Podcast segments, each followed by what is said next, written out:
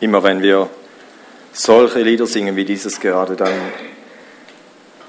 rührt es mich zu Tränen im Bewusstsein, was für ein Vorrecht wir haben, vor diesem Gott stehen zu dürfen. Es rührt mich auch zur Ehrfurcht, weil ich mir bewusst werde, wer ich bin und wer er ist. Und das ist ein Vorrecht. Ich finde das ein unwahrscheinliches Vorrecht. Ich grüße euch alle herzlich zu diesem Morgen.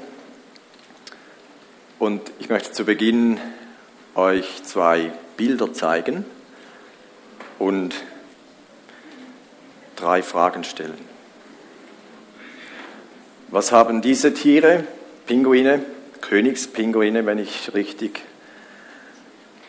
orientiert bin, mit dem nächsten Bild, mit diesen zwei wunderschönen Schwänen zu tun, die zudem noch ein Symbol darstellen.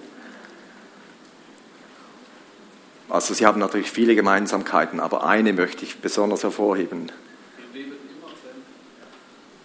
Die sind sich treu, sie sind einander treu. Ich habe es nicht untersucht, aber es wird wohl Menschen gegeben haben, die das getan haben. Und ich, wir nehmen jetzt mal an, es ist wahr. Und ich finde es bezeichnend, dass Gott offensichtlich Tiere dazu bestimmt hat, diesem Phänomen nachzuleben. Was, äh, an was erinnert euch eine solche Form?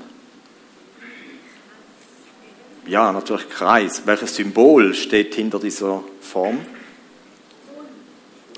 Bunt, bunt. Und wenn wir an bunt denken, dann äh, welches Adjektiv kommt uns in den Sinn? Ewig, unendlich, etwa dasselbe, oder eben Treue. Also immer wenn geheiratet wird, dann äh, geht es weniger um dieses Format, vielleicht eher um dieses. Und das ist ein Zeichen des Bundes, des, der, des Ehebundes in diesem Fall. Und mit diesem Ehebund ist immer hoffentlich immer Treue mit im Spiel. Äh, wo, wo beginnt er und wo endet er? Also man könnte sagen, er beginnt hier und er endet hier, aber ich meine natürlich nicht in der Breite, sondern in seinem Umfang. Er beginnt nirgends, er hört auch nirgends auf. Er ist ohne Ende, ohne Anfang. Und das sagt schon etwas über das Wesen der Treue aus. Mein Thema heute treu, treu, treu. Ich weiß, es ist nicht weit von toi, toi, toi weg. Aber glaubt mir, diese anderen drei Worte sind mir fern, sind mir sehr fern. Treu, treu, treu, deshalb, weil ich drei äh, Punkte beleuchten will in diesem Zusammenhang und woher überhaupt diese Thematik kommt. Treue steht als eines unserer, ja ich sag mal, Merkmale, wenn es, um, wenn es um unsere Gemeinde geht. Wir haben festgelegt, wir, die wir verantwortlich sind, haben festgelegt, dass eines unserer Kennzeichen Treue sein soll. Und jetzt ist natürlich die Frage, ob dann dem auch nachgelebt wird. Findet man, wenn jemand uns betrachtet, findet man Treue. Ganz allgemein. Und ich befürchte, dass ich uns allen auf die Zehen treten werden müsse, weil Treue ist eine Frucht des Geistes. Das ist auch ein ganz kurzer Satz, den, den, äh, welcher der Predigt zugrunde liegt. Im Galater 5, 22 äh, steht, eine Frucht des Geistes ist Treue. Also dann ist es ja einfach. Werde Christ, dann äh, ist ja dieser Geist in dir, das haben wir eben gehört, und dann ist ja Treue da. Fertig, gut. Aber ich fürchte, so Automatisch geht es nicht. Der Umkehrschluss ist, dass wir folglich rein aus unserer menschlichen Natur nicht einfach treu sind. Und ich liebe es, Adjektive mit dem Gegenteil zu verstärken. Und das ist im Fall der Treue einfach. Das Gegenteil ist, das weiß schon ein ziemlich kleines Kind, ist die Untreue. Und begonnen hat diese Untreue ganz am Anfang der Menschheit, als als Adam und Eva Gott den Anweisungen nicht treu waren. Punkt. Sie waren untreu, sie haben dann doch gegessen. Das war die Stunde der, die Geburtsstunde der Untreue, der Veruntreuung. Und dieses Wort ist ja uns fast fremd, oder? Oder doch nicht? Äh, stellt euch eine Regierung vor, wo kein Büro, wo kein Minister, wo kein Angestellter dem, der Untreue zum Opfer fällt der Veruntreuung zum Opfer fällt. Das ist ja undenkbar. Und gleichzeitig merken wir, wenn das so wäre, was für ein privilegiertes Land das wäre. Wenn wir Schweizer sagen könnten, in der Schweiz Veruntreuung kein Thema. Ne, ne, nada, never. Wir wären die Exoten auf der Welt. Aber es ist nicht so. Deshalb ist der Appell an uns, einen Unterschied zu machen und Treue zu leben. Und ich bin so froh, Gott, haben wir heute Morgen auch schon gehört, hingegen uns, Gott wird niemals untreu sein. Niemals. Niemals. Und Timotheusbrief sagt, selbst wenn ich untreu bin, Gott nicht. Wenn ich, wenn ich mir erlauben würde oder sogar erlaube, aus diesem Bund auszusteigen, kurzzeitig, Gott hält an diesem fest. Das finde ich die hoffnungsmachende Botschaft in, unserer, in unserem Potenzial, untreu zu sein. Gott bleibt sich selbst treu. Und was er zugesagt hat, das hält er.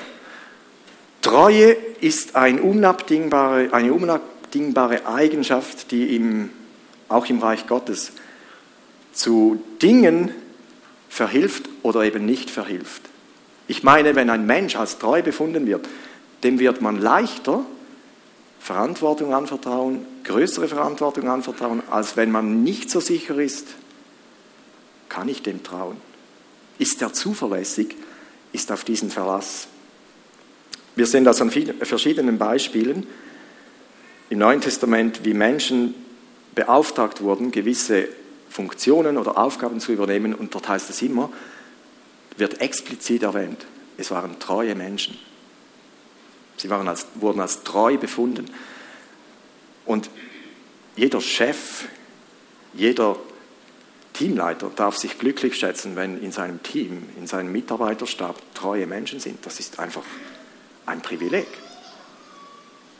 Nichts mühsameres, als sich nicht auf Menschen verlassen zu können. Man denke zum Beispiel das Volk Israel, ein Paradebeispiel. Ich habe gelesen, als Mose die Gesetze bekommen hat auf dem Berg Sinai, dann kam er mit diesen Tafeln herunter und zu seinem Elend musste er feststellen, die haben Sachen gemacht in dieser Zeit, die gar nicht gehen.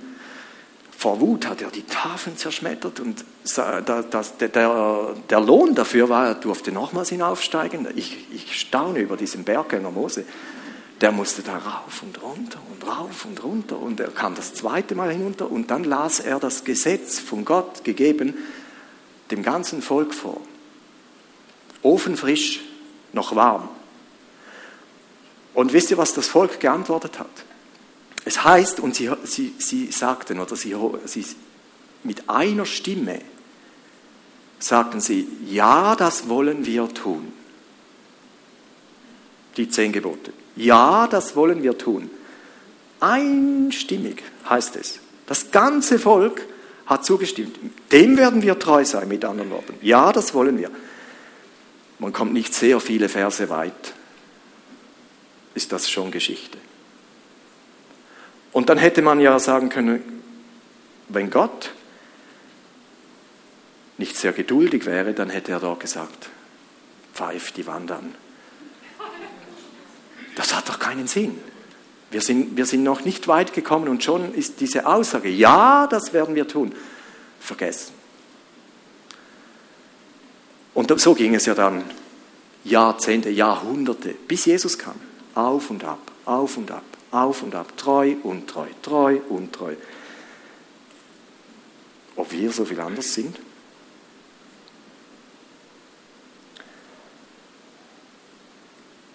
Ich möchte drei Ebenen beleuchten, wenn es um die Treue geht.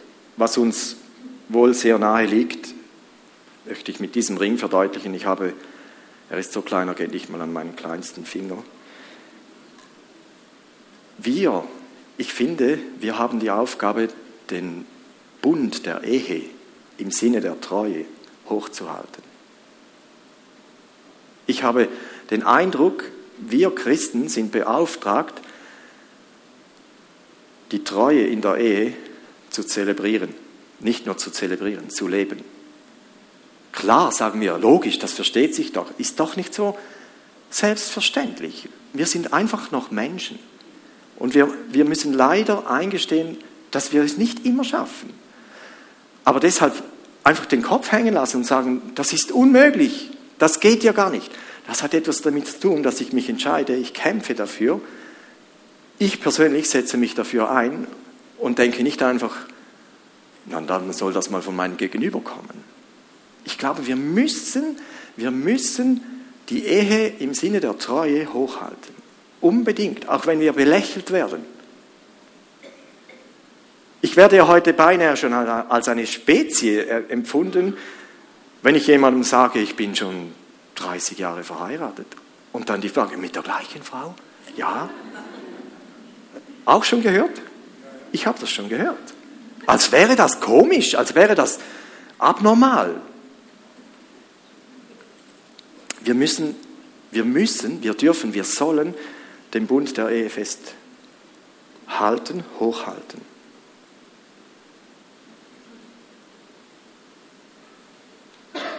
Unsere Gesellschaft hat den Begriff der Treue diesbezüglich, empfinde ich, neu definiert. Sie haben Ringe kreiert, die sind entweder hier durchgeschnitten, man sieht es zwar kaum, aber man könnte sie einfach so aufziehen. Es gibt auch Ringe, die sind so in der Länge überlappend. Zum Beispiel bei den Schlüsselanhängern. Ich habe doch einen im Sack. Da, da hat es doch so, ist klein, ihr seht es nicht, aber alle wisst, ihr wisst alle, wie das funktioniert. Den kann man rausnehmen. Es ist zwar geschlossen, aber es gibt einen Ausweg. Oder man macht sogar Ringe, da schneidet man ein Segment heraus, dann sieht man, er ist offen. Es ähnelt doch noch einem Ring. So erlebe ich die Wahrnehmung unserer Gesellschaft, wenn es um die Treue in der Ehe geht. Das heißt dann im Klartext, das ist eine Treue auf Zeit. Das ist eine Treue, solange es eben geht. Und wenn es nicht mehr geht, dann kann ich ja aus der Verantwortung mich entziehen. Ist mir bewusst, es gibt schwierige Situationen, wo es keinen anderen Weg mehr gab. Ich, ich weiß um diese Tatsachen. Aber ich glaube auch, heute ist der Mensch in der Lage, wenn Widerstände kommen, wenn ich mich nicht mehr selber verwirklichen kann, wenn das nicht mehr möglich ist, was ich jetzt will, weil der andere mir im Weg ist, na dann entledige ich mich diesem Ring. Ich glaube, es passiert oft aus viel, viel Egoismus. Und das hat nichts mit dem Bundesverständnis, das Gott eigentlich im Sinn hat. Er hat ja selber äh, ganz viele Beispiele gegeben. Mir ist aufgefallen, ich äh, beschäftige mich mit Abraham im Rahmen der Lektionen bei den Kindern und Gott hat mit Abraham einen Bund geschlossen. Später mit Isaac, mit Jakob, mit einzelnen Personen. Anschließend kam Mose und dann das Volk. Dann schloss er mit einem Volk einen Bund. Und dann kam Jesus. Und dann schloss Jesus mit der ganzen Menschheit einen Bund und sagte, ich gebe mein Blut als Zeichen dieses Bundes für alle Menschen. Also zuerst von einer Person zu einem Volk und dann zur ganzen Menschheit.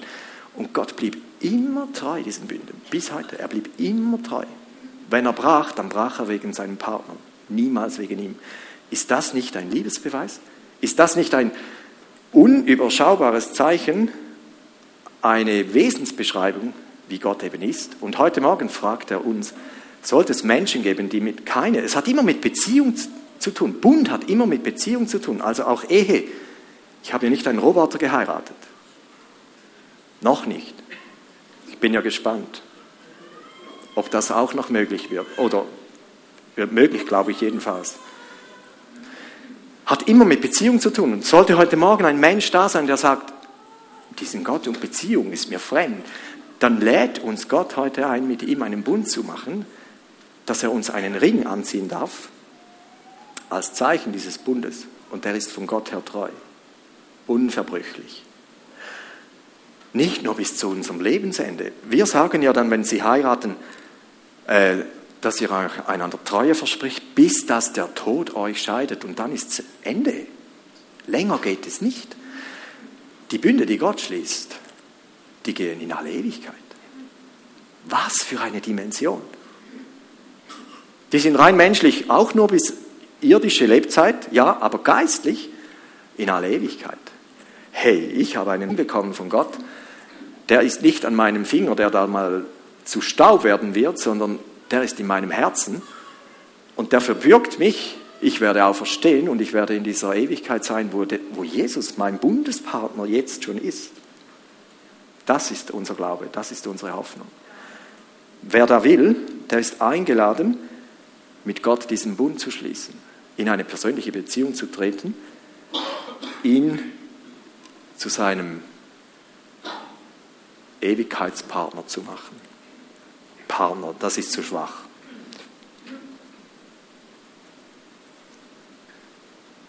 Somit habe ich schon einen Link gemacht äh, zur Treue in der Gottesbeziehung. Du kannst, du kannst mit Gott einen Bund geschlossen haben, diesen Ring symbolisch in deinem Finger haben und dann doch irgendwo weiß ich wo leben. Als würde ich, als hätte ich meine Frau geheiratet vor vielen Jahren und gesagt, du lebst hier und ich gehe ins Nachbardorf und ich lebe dort, aber wir sind verheiratet, wir haben einen Bund. Das wäre komisch. Treue in der Gottesbeziehung meint auch, dass ich als Mensch, als Teil dieser Beziehung, dieser Treue, mich diese Treue etwas kosten lasse. Das heißt, ich verbringe Zeit mit diesem Gott. Mich interessiert, was dieser Gott denn überhaupt denkt.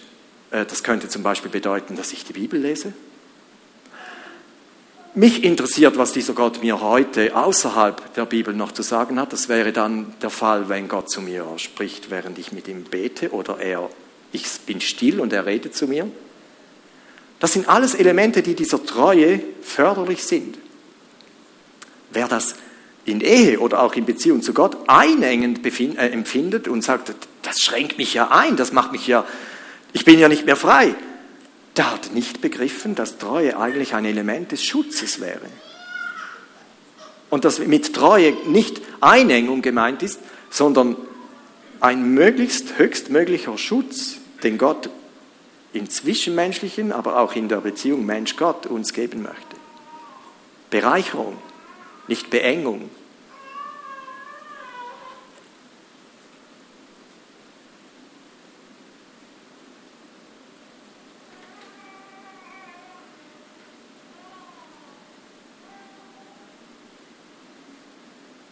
Treue zur Gemeinde. Uh, ein schwieriges Thema. Mir ist ein Satz in den Sinn gekommen, ich denke, ich hoffe, ich glaube, Gott hat mir diesen Gedanken gegeben.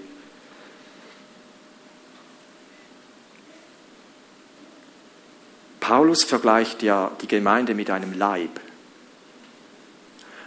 Und an diesem Leib sind verschiedene Glieder, so wie an meinem Leib Glieder sind, wie an unser aller Leiber. Und ich habe mich wieder einmal gefragt, wieso macht er so einen plumpen Vergleich, einen plumpen im Sinne für alle offensichtlich, was damit gemeint ist. Und dann kam mir der äh, folgende Gedanke in den Sinn. Ist es jemals schon äh, geschehen, dass ein einzelner Finger geboren wurde aus einem Mutterleib? Ich glaube nicht. Ich weiß, es gibt Missbildungen, ja, aber ist schon jemals ein einzelner Finger geboren aus dem Mutterleib, ohne dass ein Leib dabei gewesen wäre? Nein. Sprich, weshalb kommen Menschen auf die Idee, ich möchte zu Gott gehören, ich möchte Christ sein, ich möchte zu Christus gehören, aber Gemeinde, das ist nicht mein Ding. Bildlich gesprochen bin ich ein einzelner Finger, der irgendwo herumliegt und zu Gott gehört, sagt er, aber völlig allein, völlig ohne Verbindung zu anderen. Das ist nach meinem Verständnis, wenn ich die Bibel lese, das Neue Testament lese, fremd. Bringt mich zum Schluss, es gibt keine, jetzt muss ich die Brille nehmen, es gibt keine Christuszugehörigkeit ohne Gemeindezugehörigkeit. Das ist ein provokativer Satz. Aber ich bin tiefst davon überzeugt.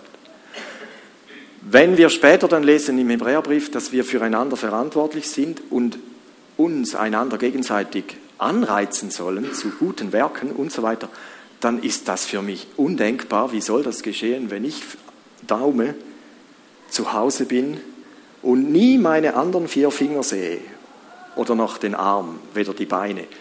Aber ich soll die ermutigen, ich soll die anreizen. Wie soll denn das gehen? Das ist unlogisch. Das ist unmöglich. Oder dann habe ich mich gefragt, was ist in die Menschen gefahren, die verfolgt werden wegen dem Glauben an Jesus? Und die setzen ihr Leben aufs Spiel, um sich zu treffen. Unter Lebensgefahr. Haben die etwas nicht ganz begriffen? Da bleibt man doch zu Hause. Nein, die gehen. Undercover, die gehen im Untergrund in ein Verlies, in einen Keller, wo sie hoffentlich niemand findet und wollen sich dort treffen. Warum machen die das? Und ich wage zu behaupten, dass Zeiten kommen werden, die uns auch dorthin bringen werden, wo wir sagen, ich bin hochgradig auf den anderen angewiesen.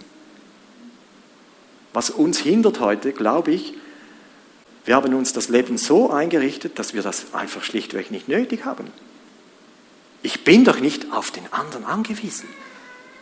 Ich muss mich doch nicht mit, mit den Schwierigkeiten des anderen auseinandersetzen. Also, ich habe meine eigene Bürde, das reicht wohl aus. Und wir sagen dem, ich weiß, Wohlstand, wir sagen dem Fortschritt, wir sagen dem, wir haben das Leben im Griff. Ich glaube, es wird eine Zeit kommen, da werden wir aufeinander angewiesen sein, wirklich aufeinander angewiesen sein. Könnten wir es jetzt schon üben? Könnten wir es jetzt schon zur, nicht einfach Gewohnheit, es ist eigentlich eine, ein biblisches Prinzip, machen, dass wir sagen, es geht, wenn es um Gemeinde geht, geht es nicht in erster Linie darum, ob ich wohl auf meine Rechnung komme oder nicht. Und wenn ich nicht komme, dann bin ich besser nicht hier. Das finde ich ein sehr einseitiger Blick. Ich, Überleg dir mal, wie könnte ich denn etwas dazu beitragen? Wie könnte ich denn bereichernd wirken, damit ich, wenn ich hier bin, nicht einfach nur hier bin und vielleicht nichts bekommen habe? Ich weiß, ich trete da auf einem heiklen Territorium herum, aber das hat für mich einen Teil mit dieser Treue in der Gottesbeziehung zu tun. Gott hat die Gemeinde erfunden, nicht Menschen. Jesus hat gesagt, durch die Gemeinde will ich die Welt heute erreichen. Seine Erfindung.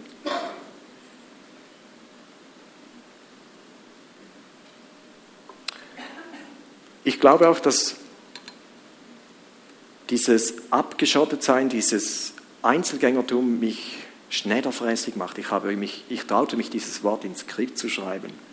Schneiderfräßig ist nicht Hochdeutsch, ist, ist ein äh, schweizerdeutsches Wort.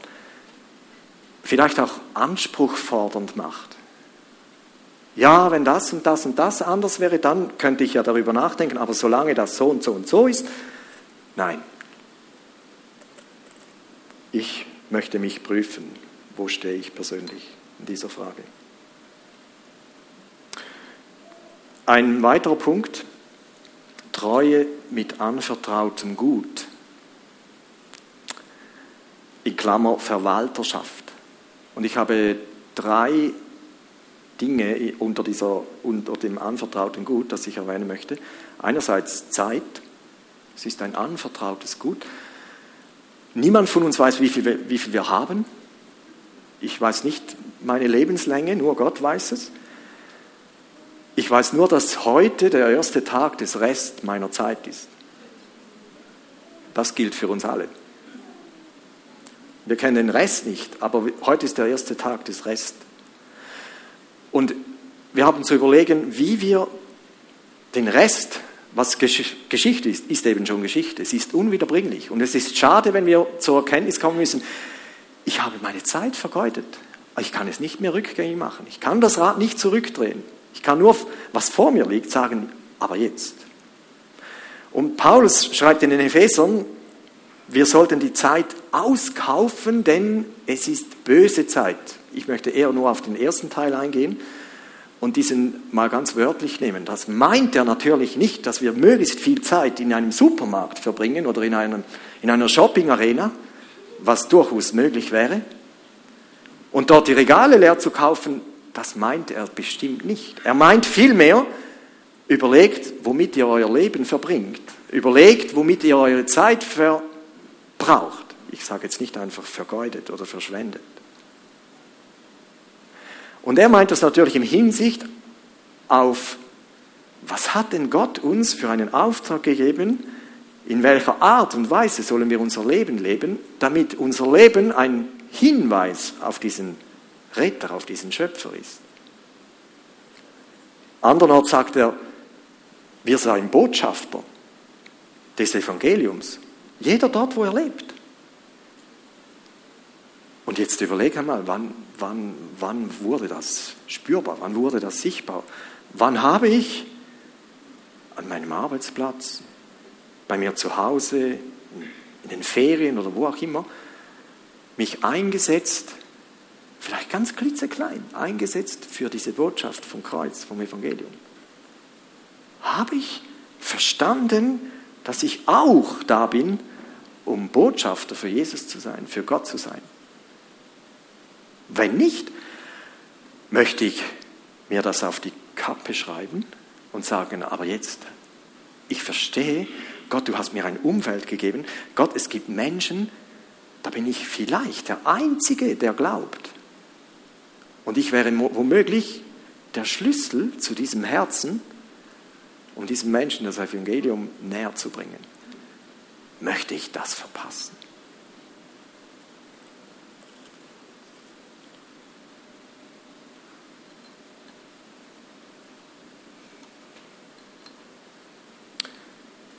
Dann wieder ein schwieriges Thema. Ich darf hin und wieder über schwierige Themen reden.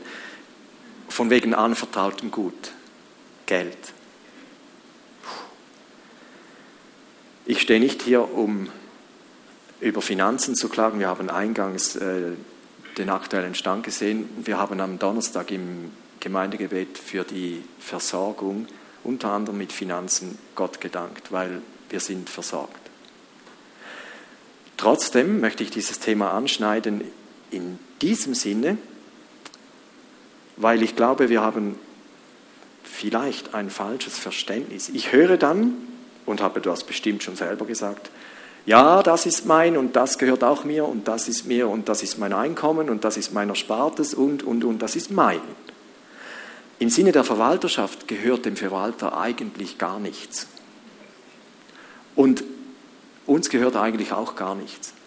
Nicht mal die Kinder.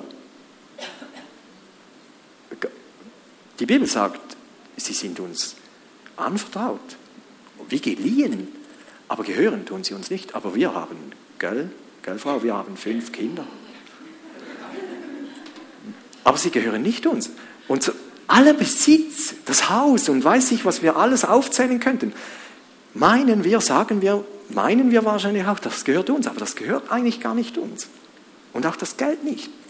Gott hat es uns zur Verwalterschaft gegeben. Und ihr wisst, die Bibel redet ganz, ganz früh, angefangen bei Abraham, unbefohlenerweise, interessanterweise, unbefohlenerweise kommt Abraham auf die Idee, dem Melchisedek, dem König, den zehnten Teil seines Ertrages zu geben. Fragt mich bitte nicht, wie er auf diese Idee kam. Er tat es einfach und es ist aufgeschrieben. Also muss es eine Bedeutung haben. Und ich habe angefangen, anders zu denken. Ähm, ich habe schon interessante Gespräche miterlebt über das Thema Zehnter. Und ich habe mich irgendwann entschieden, äh, über den Zehnten möchte ich diskutieren, möchte ich eigentlich nicht. Und ich habe mich auch entschieden, festzustellen, Gott hat mir Freiheit gegeben über neun Zehntel des Einkommens. Ist das nicht großartig? Neun Zehntel des Einkommens oder des Ertrages, früher waren es eben oft Naturalien oder Erträge, hat mir Gott Freiheit gegeben, darüber zu verfügen und zu tun, wie ich will. Und über einen Zehntel hat er gesagt, es wäre ein Zeichen der Liebe, der Treue, des Vertrauens, wenn du mir diesen abgibst. Und ich habe aufgehört, über den Zehnten zu diskutieren. Ich habe mich entschieden, wir haben uns entschieden vor langer Zeit, wir wollen dieses Prinzip hochhalten, weil ich glaube, dass Gott darin, dahinter Segen verheißen hat. Das hat er übrigens. Und ich habe schon zu viele Diskussionen miterlebt, wo Christen gesagt haben, das ist eben Altes Testament. Stimmt. So ganz plakativ in einem Satz, klipp und klar ausgedrückt, steht dieses Prinzip nicht mehr im Neuen Testament. Aber ich bin so froh, dass Jesus selber etwas Markantes zu diesem Thema gesagt hat. Und das muss ich lesen. Ich muss es lesen. Wer eine Bibel da hat, im äh, Matthäus, im Wehe-Kapitel, oh, Wehe. Im Wehe-Kapitel über die Pharisäer kam es zu einer Debatte zu diesem Thema.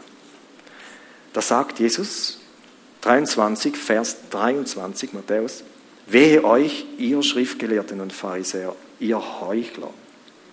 Ihr gebt den zehnten Teil von Kräutern wie Minze, Dill und Kümmel und lasst dabei die viel wichtigere Forderungen des Gesetzes außer Acht, nämlich Gerechtigkeit, Barmherzigkeit und Treue. Ah, da kommt dieses Wort wieder. Und dann fährt er weiter, diese Forderungen solltet ihr erfüllen.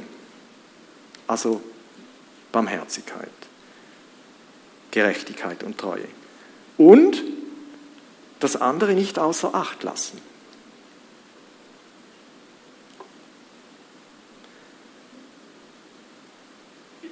Nachher sagt er nur, ihr verblendeten Führer, ihr siebt Mücken aus und verschluckt Kamel.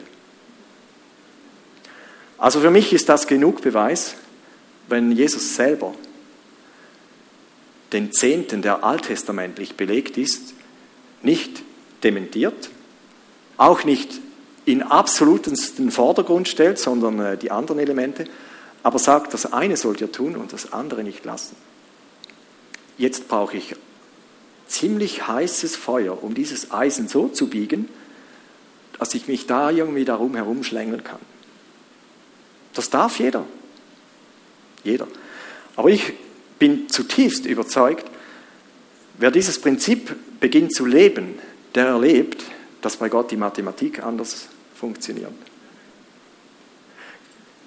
Rein menschlich, rein mathematisch gesehen ist der Zehnte ja eine Subtraktion.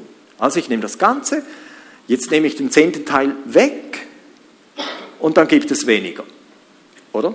Einverstanden. Wehe, ihr macht das im Matheunterricht nicht so, ist falsch. Bei Gott ist diese Thematik eine Multiplikation. Gott kann mit Minus multiplizieren, das kann nur Gott. Wenn du das nicht glaubst, stell ihn auf die Probe. Erst, erst das Leben dieses Prinzips, beginnen treu zu werden, diesem Prinzip, wird es an den Tag bringen, ob das stimmt oder nicht. Alttestamentlich hat Gott gesagt, Fordert mich heraus im Maleachi. Wörtlich, fordert mich heraus. Prüft mich, ob ich nicht die Fenster des Himmels öffne und stellt euch mal vor, wenn Gott die Fenster des Himmels aufmacht. Und Segen herabschütte die Fülle. Er sagt nicht, wie dieser Segen aussehen wird. Also er spricht nur von Segen, also nur, er spricht von Segen. Die Fülle. Es wird nicht funktionieren, wenn du sagst, okay Gott, gib mir eine Garantie, dann werde ich es versuchen. Nein, Gott sagt, vertrau mir. Lebe so, Und dann werde ich es beweisen. Ich lade euch ein. Es gibt so, gibt so lustige Aussagen, wenn jemand klagt, oh, der zehnte Teil, das ist, das ist einfach viel. Dann kannst du dieser Person ruhig sagen, ach, wenn dir das zu viel ist, dann gib doch nur den fünften. Das ist ja weniger, oder? Oder wenn es um den Segen geht, ich wurde schon gefragt, den Zehnten, ja, vom Bruttoeinkommen oder vom Nettoeinkommen? Dann kannst du fragen, ja, willst du Bruttosegen oder willst du Nettosegen? Das steht nirgends in der Bibel. Gott sagt nur, Paulus schreibt später, wenn es ums Geben geht, ist eine Gabe. Wenn es ums Geben geht, nicht aus Zwang. Es, wenn du mit den Zähnen knirschen musst, dann gebe ich halt den Zehnten. Dann behalte ihn besser. Behalte ihn besser. Solange das Herz an dieser Position hat, dass es dir die Zähne zusammenzieht, sagt Gott, nein. Jeder, wie es sich in seinem Herzen vorgenommen hat. Mit fröhlichem Herzen, sagt die Bibel. Wie soll denn das möglich sein? Ich gebe den Zehnten mit fröhlichem Herzen. Wenn wir begriffen haben, was Gott damit im Sinn hat, kann das geschehen.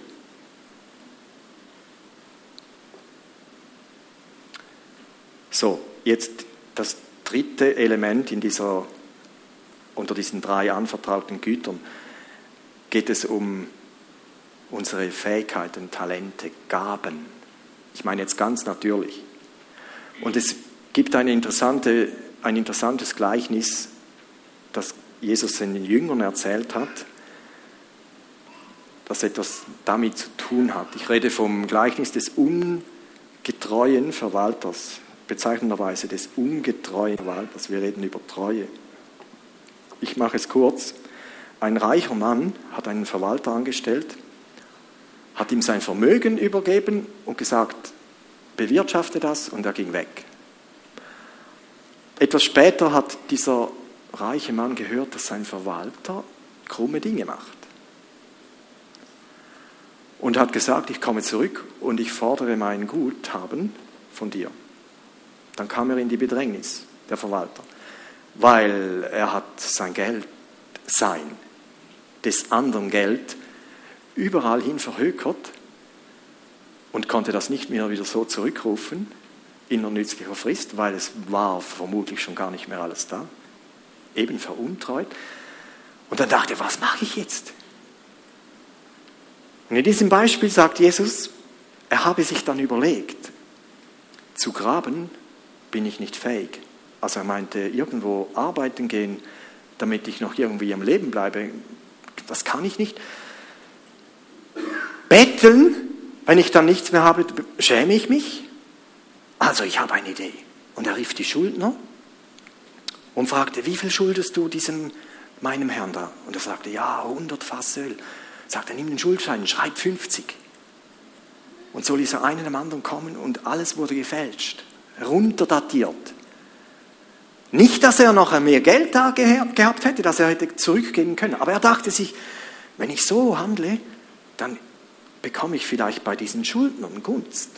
Dann kann ich nachher da unterkommen. Gesagt, getan. Und dann ist das Gleichnis fertig. Und dann sagt Jesus, er müsse diesem ungetreuen Verwalter ein Kränzchen binden. Und dann denkt man, was, jetzt ist Jesus noch für die Veruntreuung und für das Fälschen von äh, Schuldscheinen und so. Nein, er sagt, ihr zu den Jüngern, ihr solltet klüger sein als dieser Verwalter. Was will er damit sagen? Der Verwalter hat dafür gesorgt, wenn er dann mit Schimpf und Schande aus dem Büro geschmissen wird, hat er wenigstens dafür gesorgt, dass es Menschen gibt, die sagen, ja komm, du hast mir ja auch aus der Tinte geholfen, also helfe ich dir jetzt auch. Verstehen wir? Ob er dort einen Unterschlupf gefunden hat, das wissen wir nicht. Jetzt, was heißt das für uns? Jesus sagt, wir sollten uns so verhalten in der Welt als Christen, damit wir, wenn wir dann mal nicht mehr in dieser Welt sind, in den Hütten in der Ewigkeit aufgenommen werden. Schwieriger Vergleich. Ich habe länger darüber nachgedacht, was meint Jesus ganz genau? Überlegen wir uns, wie soll und will ich mich verhalten? Wohlverstanden. Es darf nie um krumme Sachen gehen. Wir müssen bei der Wahrheit bleiben und uns überlegen, auf welcher Seite spiele ich jetzt. Wir haben es mit Gott zu tun, der die verborgenen Dinge des Herzens sieht und alles weiß. Es geht darum, wie soll ich mich als Christ verhalten, damit mir, damit mir das anvertraute Gut, meine Talente, meine Fähigkeiten, die ich bekommen habe, dass ich die so einsetze, dass sie mir in der Ewigkeit mal nicht zum Verhängnis werden. Ich habe mal über, darüber gepredigt, ob man mit ewigen Sachen nachhaltig baut oder mit vergänglichen Sachen. Und in diesem Sinne, wenn ich meine Fähigkeiten, die Gott mir gegeben hat, meine Begabungen, für Dinge einsetze, die keinen Bestand werden, haben werden vor Gott, habe ich sie unklug eingesetzt. Also der unehrliche Verwalter, der hat seinen Grips zusammengenommen und gesagt, ich kann zwar nicht graben, zu betteln bin ich faul, aber ich bin clever. Ich bin clever. Und meine Cleverness setze ich dafür ein, dass es mir nachher noch so gut wie möglich geht. Verstehen wir? Gott hat uns Begabungen gegeben, die uns dazu gegeben sind, damit wir sie so einsetzen, damit sie in der Ewigkeit wiedergefunden werden. Und wir nicht sagen müssen, ich habe meine Talente zwar eingesetzt, aber was dabei herausgekommen ist, ist alles vergänglich.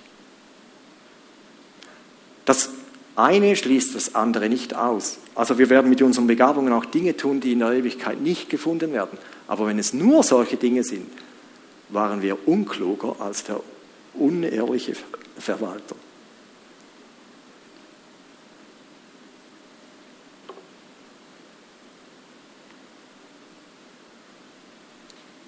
Ich komme zum Schluss. Frage. Ist in meinem Leben die Frucht der Treue sichtbar? Ziemlich plump. Bin ich im Geringen treu und kann deshalb über Größeres gesetzt werden? Das ist auch ein Prinzip bei Gott. Erweist sich meine Treue nur oder noch in negativen oder gar schädlichen Haltungen oder Gewohnheiten? Das ist auch eine Art von Treue wenn ich negativen Sachen treu bin. Das wäre dann eine, eine fehlgeleitete Treue. Sie verhindert sogar etwas, was dank der Treue eben verhindert wird.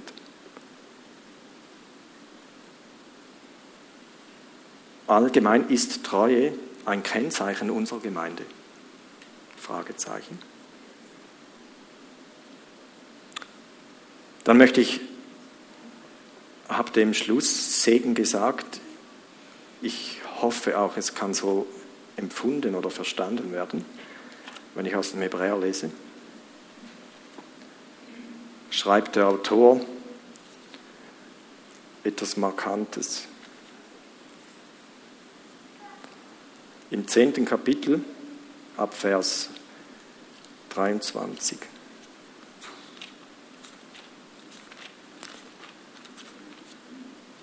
Dort steht, ferner wollen wir unbeirrt an der Hoffnung festhalten, zu der wir uns bekennen, denn Gott ist treu und hält, was er zugesagt hat. Und weil wir auch füreinander verantwortlich sind, wollen wir uns gegenseitig dazu anspornen, einander Liebe zu erweisen und Gutes zu tun. Deshalb ist es wichtig, dass wir unseren Zusammenkünften nicht fernbleiben, wie einige sich das angewöhnt haben, sondern dass wir einander ermutigen und das umso mehr, als wie ihr selbst feststellen könnt, der Tag näher rückt, an dem der Herr wiederkommt.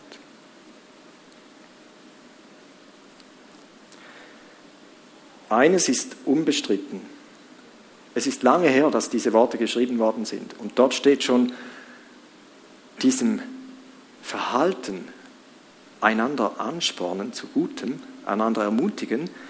Und deshalb braucht es Gemeinschaft. Deshalb, das passiert nicht in der Ferne, das passiert nicht, wenn man sich gar nicht sieht.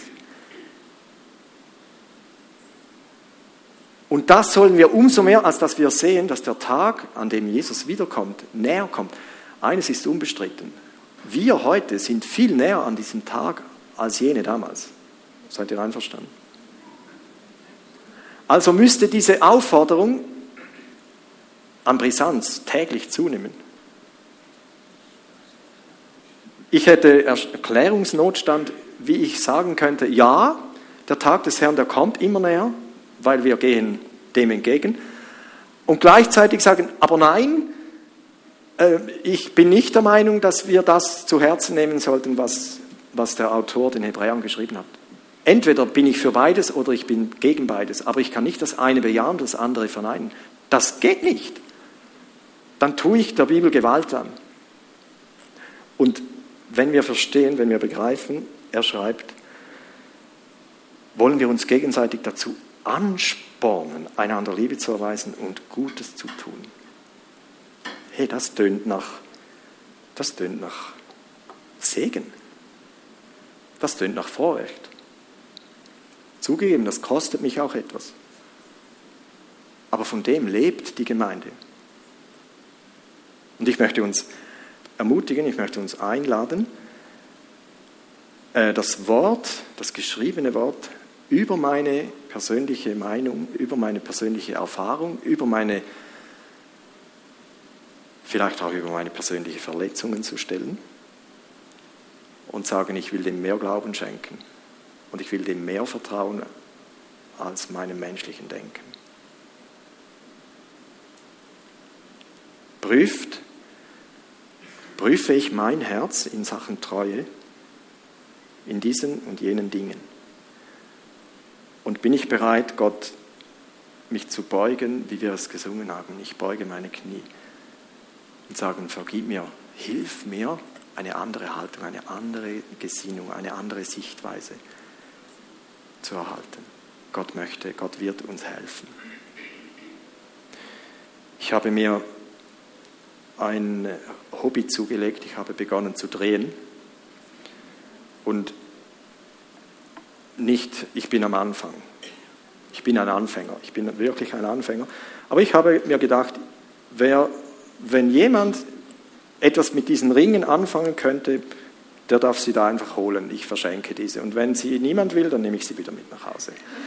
Aber als Zeichen, als Erinnerung, Treue ist eine Frucht des Geistes. Ich will, dass diese sichtbar wird in meinem Leben. Jesus ich danke dir, dass du das große Vorbild bist in der Treue. Du bist der treue Zeuge, sagt die Offenbarung. Der Erste, der aus den Toten auferstanden ist, der da war, der da ist, der da kommt. Und wir dürfen an dich glauben, wir dürfen bei dir angebunden sein. Du hast Beziehung mit uns geschlossen, du hast einen Bund gemacht mit jedem Einzelnen, der da will, und der reicht bis in die Ewigkeit. Ich danke dir, dass wir nicht planlos auf dieser Welt umherdümpeln, sondern Orientierung haben, weil wir dich kennengelernt haben. Und ich wünsche mir, dass wenn heute Menschen da sitzen, die sagen, diesen Gott kenne ich nicht, dass du ihm einen Ring anstecken darfst, weil er sagt, ich möchte mit dir in Beziehung treten. Alles ist bereit dafür. Danke, hilf uns, dass wir Treue leben oder lernen zu leben. Amen.